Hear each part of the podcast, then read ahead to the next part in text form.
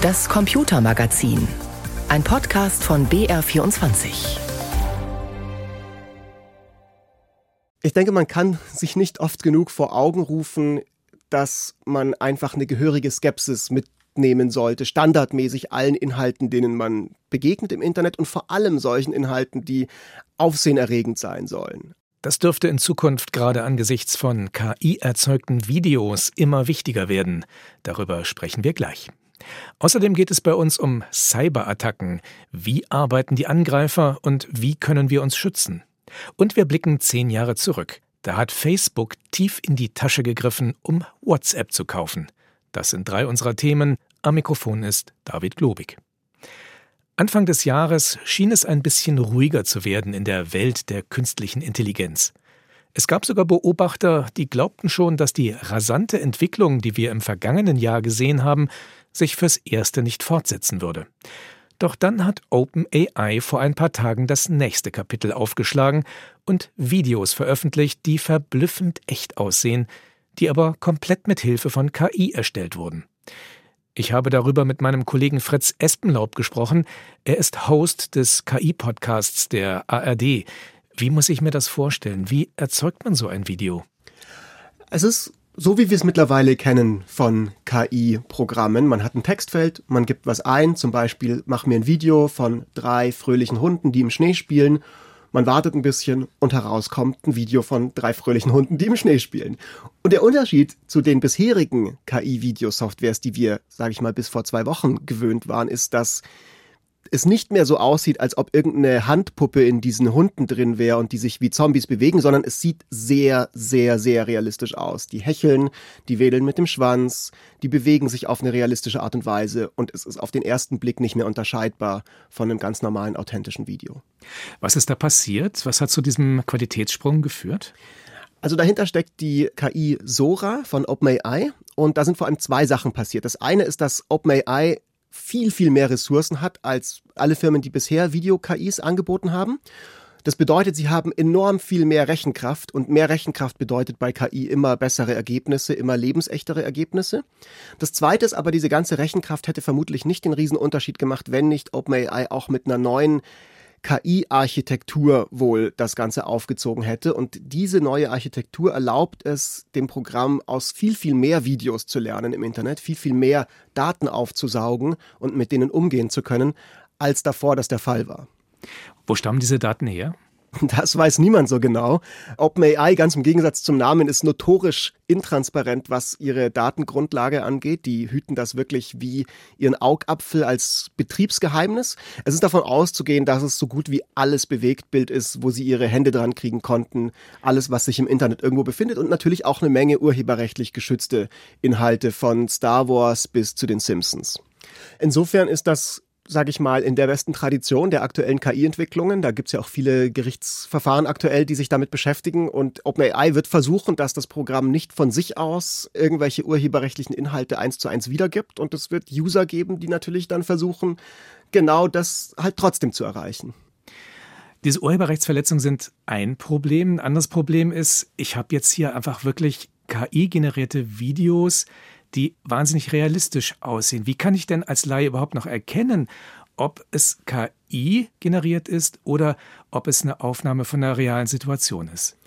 Ja, es wird, es wird immer schwieriger. Also man kann nach wie vor sich darauf verlassen, dass zumindest in manchen Videos noch ein paar Logikfehler auftauchen, weil die KI halt doch nicht genau sicher weiß, wie die Welt funktioniert. Also zum Beispiel, es gibt ein Video von einem Affen, der Schach spielt Sieht an sich super realistisch aus, aber man guckt genau hin und sieht, das Schachbrett hat 7 mal 7 Felder, nicht 8 mal 8. Das Schachbrett hat drei Könige statt zwei. Es gibt ein anderes Video, das ist eine Ameise und die Kamera folgt dieser Ameise durch den Tunnel durch. Also es sieht aus wie ein Video direkt aus einer Tierdokumentation. Und rein vom optischen her gibt es gar keine Hinweise darauf, dass das ein KI-generiertes Video ist, bis man feststellt, die Ameise hat vier Beine. Und wenn man dann weiß, dass Ameisen tatsächlich immer sechs Beine haben, dann ist das ein Hinweis. Aber wie gesagt, man muss wirklich sehr, sehr genau auf solche kleinen Details achten. Ja, wenn es dann nur noch winzige Details sind, die tatsächlich einen Hinweis darauf geben, wird es dann richtig schwierig. Können denn Spezialistinnen und Spezialisten solche Fakes noch aufdecken? Haben die entsprechende Werkzeuge dafür? Stand jetzt eigentlich nicht. Also es gibt ab und zu Anbieter, die sagen, sie haben eine bestimmte Softwarelösung, um KI-generierte Inhalte zu erkennen. Diese Softwarelösungen sind sehr, sehr unzuverlässig. Die geben dir auch oft falsche Infos zu authentischen Inhalten, die sie als KI generiert darstellen. Und eigentlich kann man sich darauf nicht verlassen. Aber da wird es jetzt wirklich beängstigend, wenn es so leicht wird, Manipulationen und Fake News zu verbreiten in einer unglaublichen Qualität. Siehst du da eine größere Gefahr durch diese neuen Möglichkeiten? in gewisser Hinsicht ist meine Einschätzung, dass es einfach ein neuer Schritt in einem graduellen Prozess ist, in dem wir uns schon länger befinden. Also Manipulationen, Fälschungen, Deepfakes haben uns jetzt bereits eine ganze Weile begleitet. Es ist natürlich festzuhalten, dass wir jetzt gerade genau in dem Jahr diesen Sprung an Videoqualität haben, in dem wir zum Beispiel auch ganz viele wichtige Wahlen haben, die US-Wahl, die Europawahl. Und dann ist es natürlich naheliegend, sich vorzustellen, dass Videos vielleicht auftauchen werden, von Wahlhelferinnen und Wahlhelfern, die Wahlzettel vernichten oder von Politikern, die Dinge sagen, die sie gar nicht gesagt haben oder Nacktbilder von Personen, um die irgendwie zu diskreditieren, die keine authentischen sind, sondern eben KI generiert. Aber das ist natürlich was, was, ja, da sind wir schon mittendrin. was machen denn die Firmen, die hinter diesen neuen Video-KIs letztlich stecken, um solchen Missbrauch zu verhindern? Also es gibt einen offenen technologischen Standard als ähm, sogenannte Wasserzeichentechnologie, also wo versucht wird, eben in die Metadaten von KI-generierten Inhalten einen Hinweis fix einzubauen, dass die erkannt werden können als KI generiert. Der wurde ursprünglich von Adobe entwickelt, da hat sich jetzt auch OpenAI, auch Google, andere haben sich da jetzt auch eben daran beteiligt und auch diese neuen Videos, die jetzt angekündigt werden, die sollen diesem Standard entsprechen. Nur leider ist das keine Garantie, um wirklich auch sicher zu gehen, dass Fakes sich nicht verbreiten, weil leider diese technologischen Wasserzeichen sich immer umgehen lassen. Also ich kann einfach einen Screenshot machen von einem KI-generierten Bild oder eine Bildschirmaufnahme von einem Video und schon habe ich andere Metadaten und habe das Wasserzeichen nicht mehr drin. Und äh, ja, dementsprechend ist da viel in Bewegung gerade. Also technisch lässt sich das Problem nicht so ohne weiteres in den Griff bekommen. Was können was müssen wir als Nutzer dann vielleicht deshalb lernen? Ich denke, man kann sich nicht oft genug vor Augen rufen, dass man einfach eine gehörige Skepsis mitnehmen sollte, standardmäßig allen Inhalten, denen man begegnet im Internet und vor allem solchen Inhalten, die einen besonders schockieren oder besonders so wirken, als ob sie aufsehenerregend sein sollen. Und im Grunde ist das ja was, wir lassen uns sehr, sehr gerne als Menschen so ein bisschen austricksen, vor allem wenn es Dinge sind, die wir gerne glauben möchten. Das ist auch nicht erst seit KI so, wenn man sich überlegt, die UFO-Videos, die es schon in den 50ern und 60ern und 70er Jahren gab, die super verpixelt waren. Viele haben die trotzdem geglaubt. Andere Leute, die einfach nicht an UFOs glauben, würden vermutlich auch nicht sich überzeugen lassen von einem hochaufgelösten, perfekt generierten KI-Video. Und ich denke, dass es einfach gut ist, sich immer wieder vor Augen zu führen, die Skepsis, die ich vielleicht einem UFO-Video entgegenbringen würde, die gewöhne ich mir an und bringe sie jedem Video entgegen, vor allem solchen, die besonders schockierend oder besonders aufsehenerregend sind. Fritz Espenlaub über beeindruckende KI-Videos und mögliche Gefahren. Wir bleiben beim Thema künstliche Intelligenz, zumindest ein Stück weit. Für die Rechenpower, die hinter den faszinierenden KI-Anwendungen steckt, sind sehr oft Grafikprozessoren von Nvidia verantwortlich. Besonders im Bereich KI hat das Unternehmen den Chip-Riesen Intel weit abgehängt. Doch der versucht inzwischen eine gigantische Aufholjagd und plant dafür weltweit neue Fabriken. Mehr dazu von Markus Schuler. Intel-Chef Gelzinger wiederholt es fast gebetsmühlenartig. Bis zum Jahr 2030 will sein Unternehmen weltweit die Nummer zwei bei der Auftragsfertigung von Computerchips sein, hinter dem derzeitigen Marktführer TMSC aus Taiwan. Doch das Geschäft soll nicht mehr allein Asien überlassen werden. In Magdeburg will Intel in diesem Jahr für 30 Milliarden Euro mit dem Bau einer neuen Fabrik beginnen. Im Interview mit dem Mitteldeutschen Rundfunk sagt Intel-Chef Gelsinger, wir denken in einem Zeithorizont von fünf bis zehn Jahren. Wir ticken nicht wie die Börse, für die nur die letzten drei Monate wichtig sind. Ich weiß meine Mitarbeitenden und meinen Aufsichtsrat hinter mir. Wir glauben an eine langfristige Strategie. Doch der Sanierungskurs, den Gelsinger vor drei Jahren eingeschlagen hat, hat die Anleger bisher nicht beeindruckt. Der Aktienkurs von Intel ist unter seiner Führung um 30 Prozent gefallen. Die Börse feiert derzeit vor allem Intels Nachbarn, den Grafikkartenhersteller Nvidia.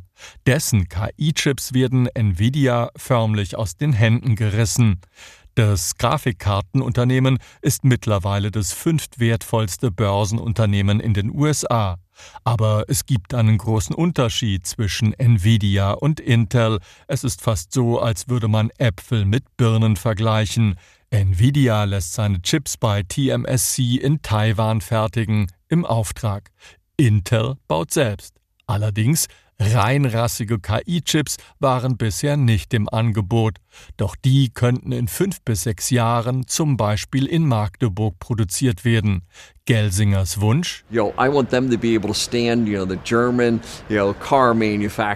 Ich möchte, dass die deutschen Automobilhersteller oder Telekommunikationsunternehmen auf ihre Dächer klettern, ein Fernrohr rausholen und sagen können, schau mal, da drüben werden meine Chips gebaut, dort ist meine Lieferkette, ich weiß, wo meine Chips gebaut werden.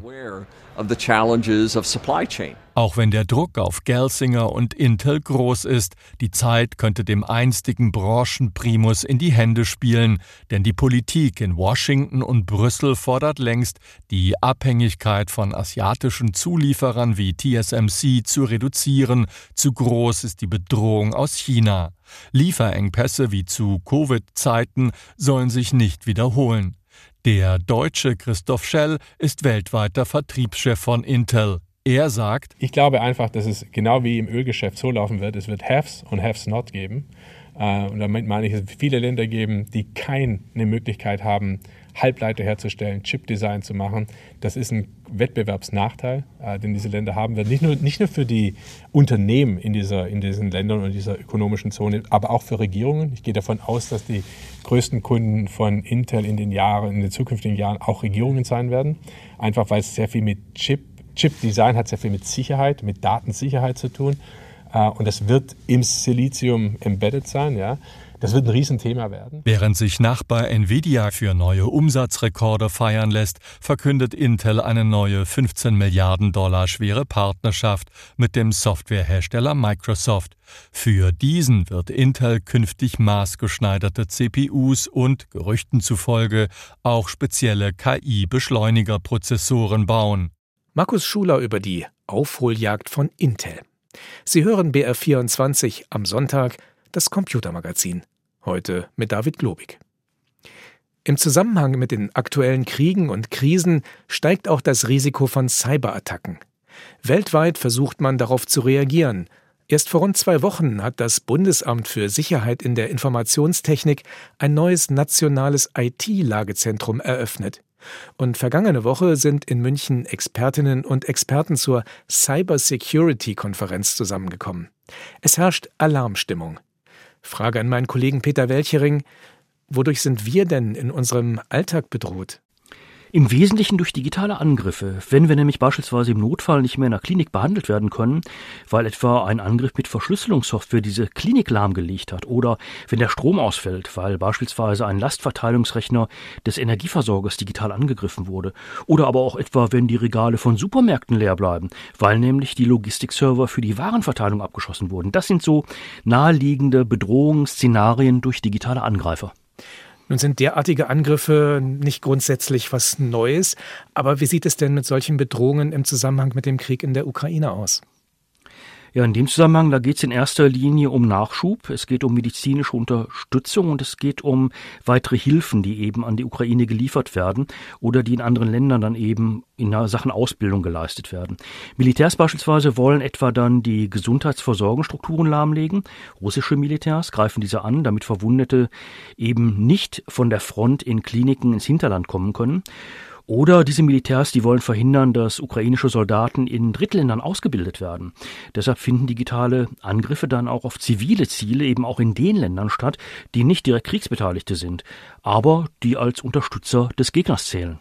Wie ist denn da deine Erfahrung? Wie gut ist die zivile Infrastruktur bei uns auf solche Angriffe vorbereitet? Also das wissen wir aus den vergangenen Jahren und den Diskussionen darum, die zivile Infrastruktur hierzulande ist unglaublich schlecht, sie ist unzureichend vorbereitet. Lastverteilungsrechner mit 30 Jahre alter Software, Logistikterminals mit dem Betriebssystem Windows XP, Pumpensteuerungen in den Wasserwerken, die installiert wurden, als wirklich noch niemand daran gedacht hat, die irgendwann mal ans Internet anzuschließen. All das macht eben den Angreifern den Job auch ziemlich leicht. Jetzt hast du gerade schon davon gesprochen, dass Militärs Dinge lahmlegen wollen. Sind diese Angreifer wirklich rein aus dem militärischen Bereich? Ja, da hat sich eine Art Arbeitsteilung etabliert inzwischen. Militärgeheimdienste beispielsweise, die sind dann eher für die Planung und für die Gesamtstrategie verantwortlich. Die konkreten Angriffe aber, die werden dann ganz oft an Gruppen der organisierten Kriminalität als Aufträge vergeben und das ist ein einträgliches Geschäft. So hat etwa die kriminellen Gruppe APT 28 vor einigen Monaten Schadsoftware für künftige Angriffe auf gut ja so 1000 Router in Westeuropa und den USA installiert. Die amerikanische Bundespolizei FBI hat dann das Ganze aufgedeckt und mit Partnerbehörden diese Schadsoftware unschädlich gemacht. Das sind also Angriffe, die von Staaten ausgehen. Machen das nur Diktaturen und autoritäre Staaten? Nein, das machen alle. Allerdings, sie machen es in unterschiedlichem Ausmaß. Also, dass etwa Gruppen der organisierten Kriminalität mit digitalen Angriffen beauftragt werden und dann auch von Regierungen bezahlt werden, das ist überhaupt nicht neu. Das kennen wir ganz, ganz, ganz vielen Jahren. Deren Auftragsvolumen ist allerdings seit dem Ukraine-Krieg massiv gestiegen. Das hat auch damit zu tun, dass diese kriminellen Gruppen eben effizienter arbeiten und bessere Angriffssoftware einsetzen als staatliche Stellen. Also, die sind einfach so gesehen erfolgreicher. Diese Angriffstaktiken, die sind übrigens auch verschiedentlich schon diskutiert und offengelegt worden, aber es gab auch immer dann den Hinweis darauf, die Verlagerung zur organisierten Kriminalität nimmt zu. Regierungen, Staaten bzw. deren Geheimdienste beauftragen kriminelle Gruppen. Wie gut haben die Staaten das dann überhaupt noch unter Kontrolle? Regierungen und vor allen Dingen Militärgeheimdienste meinen, sie hätten das sehr gut unter Kontrolle. Wenn man dann aber mal genauer hinschaut, muss man sagen, das hat eigentlich niemand mehr unter Kontrolle. Also wir haben in der Vergangenheit ja auch schon Fälle gehabt, beispielsweise eine kriminellen Gruppe, die hat für Nordkorea gearbeitet. Und die hat sich dann von einem amerikanischen Dienst kaufen lassen. Dieser amerikanische Dienst, der hat die einfach besser bezahlt. Und so erhielten dann die Amerikaner, die amerikanische Regierung in dem Fall Auskunft über die Zusammenarbeit der nordkoreanischen Cybermilitärs mit der chinesischen Volksarmee. Und deshalb diskutieren wir hier in Westeuropa ja auch schon seit Jahren darüber, dass eben ein demokratischer Rechtsstaat genau solche Geschäfte mit Gruppen organisierter Kriminalität, digitaler Kriminalität nicht machen kann und darf. Aber was da dann im Geheimen läuft, das erfahren ja nicht mal die Sicherheitspolitiker in Gänze. Die Regierungen argumentieren dann immer sehr schnell mit einer möglichen Gefährdung des Staatswohls und halten das dann geheim. Ganz entscheidend ist natürlich bei dieser Diskussion immer, wie können wir uns vor solchen Angriffen schützen? Wie können wir das? Ja, auf vielfältige Weise. Diese Diskussionen darüber, die führen wir ja auch schon ganz lange. Das gehört zum Branchengeschäft. Aber man muss sehen, seit einigen Monaten haben insbesondere die Militärs effizientere Abwehrmaßnahmen und dabei mehr Ressourcen für sich gefordert. Da geht es dann beispielsweise um bessere Mustererkennung, um digitale Angriffe besser erkennen und abwehren zu können. Da geht es etwa auch um Hardware-Sicherheit, die erhöht werden muss, also etwa bei abgeschirmten Rechenzentren. Da geht es auch um sogenannte Resilienz und Redundanz, zwei Stichworte, also Rückfallmöglichkeiten, wenn eine bestimmte Hardware gestört ist, etwa bei einer kaputten Glasfaserstrecke, das dann auf eine Richtfunkverbindung oder auf Satellitenkommunikation ausgewichen werden kann. Und es geht letztlich auch um Sicherheitssoftware, die von vornherein in die Systeme eingebaut wird, die aber auch häufig dann eben bestimmte Netzverkehre, das Netz selbst und somit auch die User überwachen soll. Also das Ganze führt letztlich zu einer stärkeren Überwachung der Bürger. Ja, eindeutig. Es geht eigentlich letztlich bei diesen Sicherungsmaßnahmen immer auch um stärkere Netzüberwachung, also was die Leute da im Netz so treiben, etwa um Angreifer präziser erkennen zu können. Da muss ich ja alle Verhaltensmuster erstmal haben. Und es geht auch um überwachte Internetverbindungen.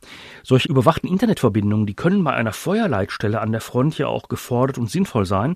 Aber wenn ich beispielsweise Bücher und Artikel online lesen will, dann sieht das schon wieder anders aus.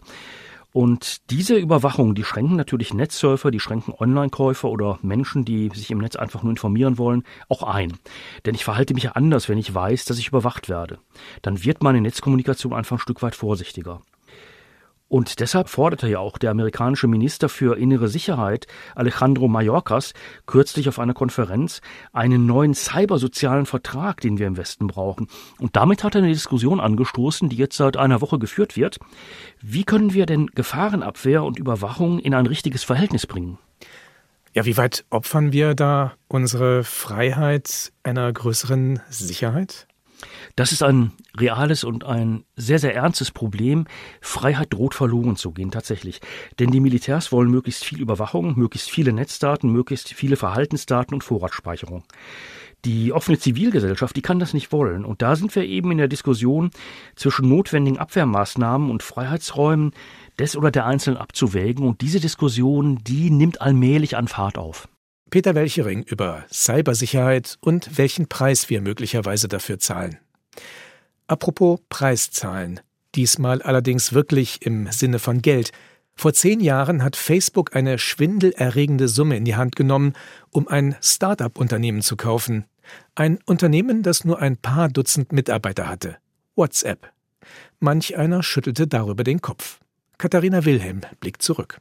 Es war eine Nachricht, die damals Wirtschaftsreporter zum Staunen brachte. 19 billion dollars for a phone app, come on. It's a lot of money, man. 19 Milliarden US-Dollar blätterte Facebook 2014 für das noch recht junge Unternehmen WhatsApp hin. Die teuerste Übernahme in der Geschichte Metas, so wie Facebook mittlerweile heißt. Grund für die Übernahme war zum einen der riesige Erfolg. Mit nur 50 Mitarbeitern hatte WhatsApp in fünf Jahren ein Netzwerk aufgebaut, das 2014 schon eine halbe Milliarde Nutzer vorweisen konnte. Das habe vorher noch niemand geschafft, so Mark Zuckerberg in der Konferenz zum Kauf. Dieser Erfolg wurde Facebook wohl auch unheimlich und stellte eine unmittelbare Konkurrenz zum Facebook Messenger dar. Das ist wohl auch der zweite Grund für die Übernahme, denn nach dem Motto, wer Facebook gefährlich wird, wird gekauft, verleibte man sich WhatsApp ein. So verfuhr Zuckerberg auch schon mit Instagram. Seit dem Kauf ist WhatsApp stetig gewachsen. Mitte 2023 hatte WhatsApp rund 2,8 Milliarden Nutzerinnen und Nutzer. Mehr als die Hälfte der Internet-User weltweit verschicken mittlerweile Nachrichten mit der App mit dem grünen Sprechblasen-Logo. Die USA bilden dabei die Ausnahme. Hier ist WhatsApp noch nicht so beliebt wie beispielsweise iMessage. Doch seit einiger Zeit holt WhatsApp bei den Downloadzahlen in den App Stores auf. Das Wachstum ist also da, doch finanziell hat sich der Kauf bislang nicht wirklich rentiert. Bis 2016 zahlten die Nutzer eine kleine Gebühr. Mittlerweile ist WhatsApp kostenlos und spült verglichen mit Facebook oder Instagram kaum Einnahmen in Metas Kassen. Doch das war bislang auch nicht das Ziel, erklärt Mark Zuckerberg im Interview mit CNBC. You know, unser Plan ist, im Laufe der Zeit Dienste aufzubauen und zu versuchen, so viele Menschen wie möglich zu erreichen. Und danach skalieren wir im Grunde erst die Monetarisierung. Das haben wir mit Facebook und Instagram gemacht. WhatsApp kommt als nächstes. Geschäftsnachrichten sind da das große Ding. Gemeint sind Nachrichten beispielsweise von Fluggesellschaften, die über Verspätungen informieren oder eine Bank, die Kunden Codes schickt, um sich in das Online-Konto einzuloggen. Dies läuft meistens noch über SMS. WhatsApp will in den Markt rein und die SMS am liebsten langfristig ablösen. Kritik gibt es an WhatsApp immer wieder wegen Verstößen gegen den Datenschutz und Sicherheitslücken. Erst 2016 wurde beispielsweise die Ende-zu-Ende-Verschlüsselung eingeführt, sodass Nachrichten nur von Sender und Empfängern gelesen werden können. Auch die Weitergabe von Daten an Facebook wurde wiederholt kritisiert. Doch an der Popularität hat sich trotz allem wenig geändert. In Deutschland beispielsweise ist WhatsApp mit Abstand die beliebteste Smartphone-App. Vor zehn Jahren hat Facebook den Konkurrenten WhatsApp übernommen. Katharina Wilhelm berichtete. So viel für diesmal vom Computermagazin. Am Mikrofon war David Globig.